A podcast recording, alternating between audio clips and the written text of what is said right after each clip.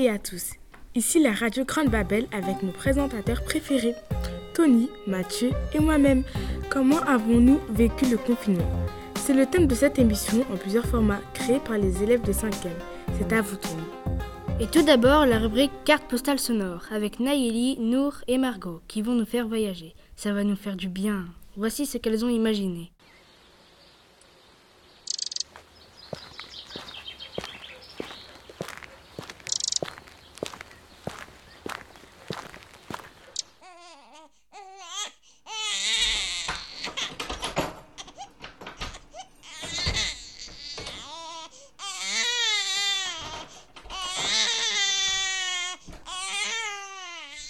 À table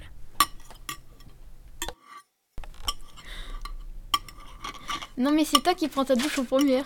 Ouais, mais c'est pas toi qui décide.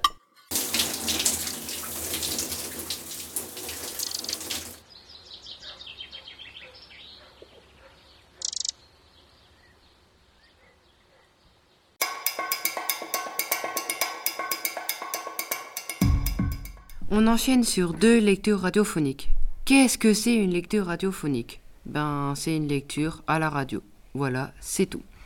Toscane et Matisse nous ont choisi des passages qui parlaient de héros et de héroïnes confinés.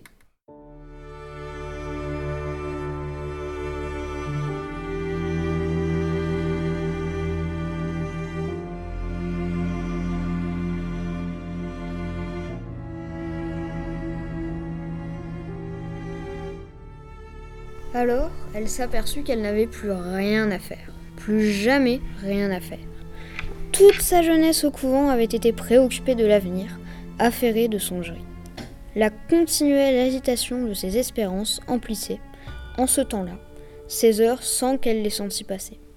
Puis, à peine sortie des murs austères où ses illusions étaient écloses, son attente d'amour se trouvait tout de suite accomplie. L'homme espéré, rencontré, aimé, épousé en quelques semaines, comme on épouse, comme en ses brusques déterminations, l'emporter dans ses bras sans la laisser réf- réfléchir à rien. Mais voilà que la douce réalité des premiers jours allait devenir la réalité quotidienne qui fermait la porte aux espoirs indéfinis, aux charmantes inquiétudes de l'inconnu. Oui, c'était fini d'attendre. Alors, plus rien à faire. Aujourd'hui, ni demain, ni jamais. Elle sentait tout cela vaguement, à une certaine désillusion, à un affaissement de ses rêves. Madame Bovary de Gustave Flaubert.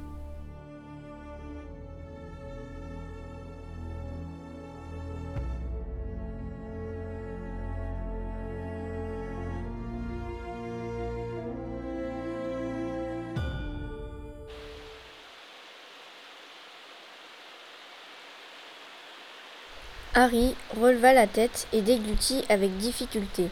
Tu ne nous avais jamais dit que tu n'avais pas le droit de faire de la magie en dehors de l'école, dit l'oncle Vernon, avec une lueur démente dans le regard.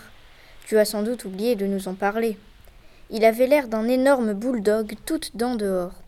Eh bien, j'ai des nouvelles pour toi, mon garçon.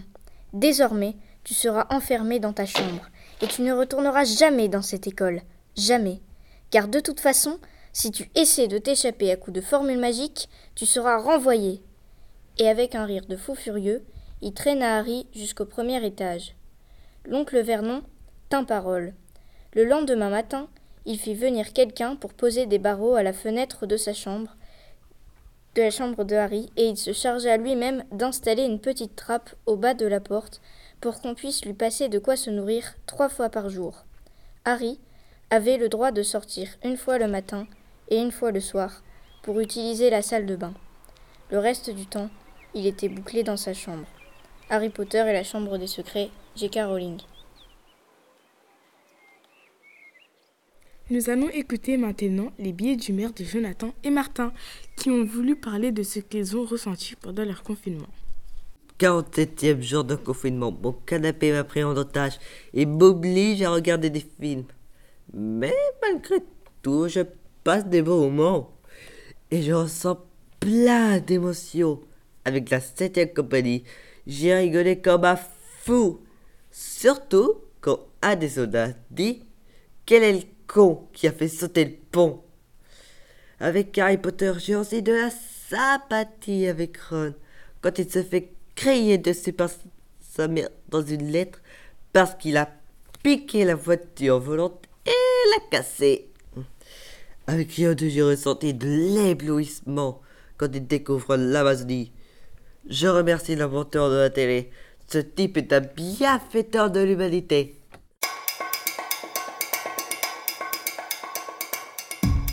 Bonjour à tous, chers auditeurs. Votre conjoint vous a-t-il énervé au point de vouloir l'étrangler? C'est normal. Aujourd'hui, je vais vous parler d'un sujet qui me tient vraiment à cœur. J'ai vu à la télé que le taux de violence dans les familles avait augmenté pendant le confinement. Cela m'a profondément choqué. Et je me suis demandé pourquoi. J'ai réfléchi longuement et je crois avoir compris. Je crois qu'à force de rester ensemble, on révèle d'autres facettes de notre personnalité. Et peut-être que notre conjoint n'aime pas forcément cette partie de vous. Moi-même, j'ai en quelque sorte vécu ça. En CM2, j'ai été en classe de neige, et rester avec mes camarades constamment m'a appris de nouvelles choses sur eux.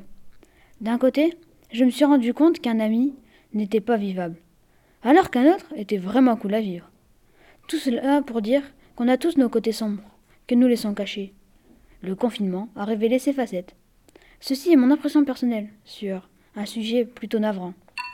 Merci pour votre, merci pour votre écoute et à bientôt, j'espère.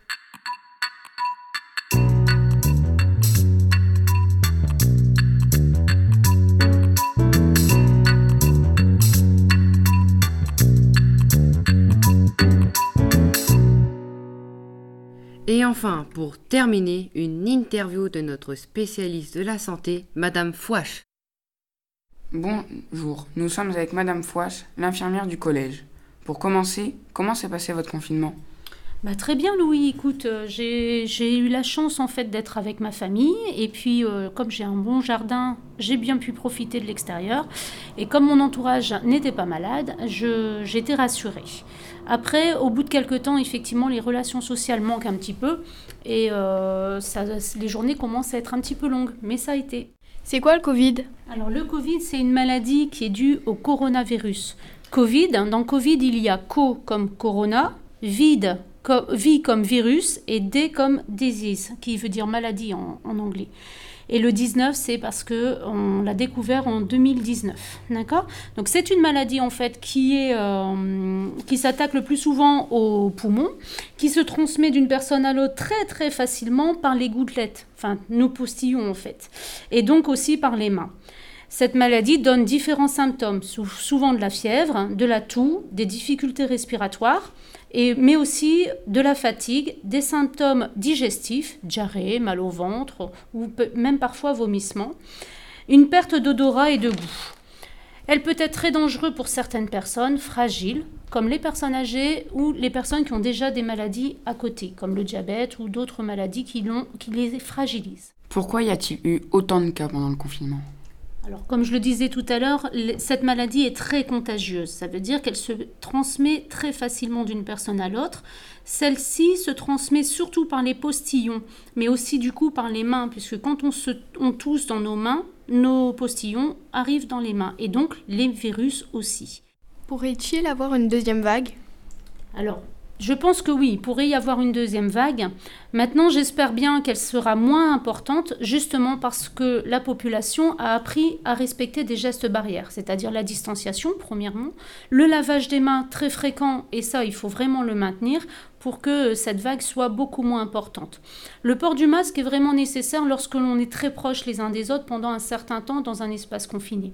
Mais si déjà on apprenait à rester à distance des autres personnes et à se laver les mains régulièrement, sans se saluer en se faisant la bise ou en se serrant la main, je pense que la deuxième vague sera beaucoup moins importante. Merci.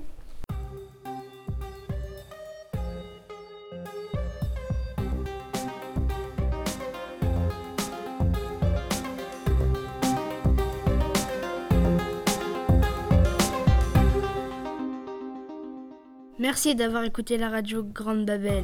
Merci aux ingénieurs son qui sont Justine et Ilan. Merci d'avoir écouté les présentateurs et présentatrices en silence et attention. C'était le groupe des élèves de 5e du collège Guy A plus.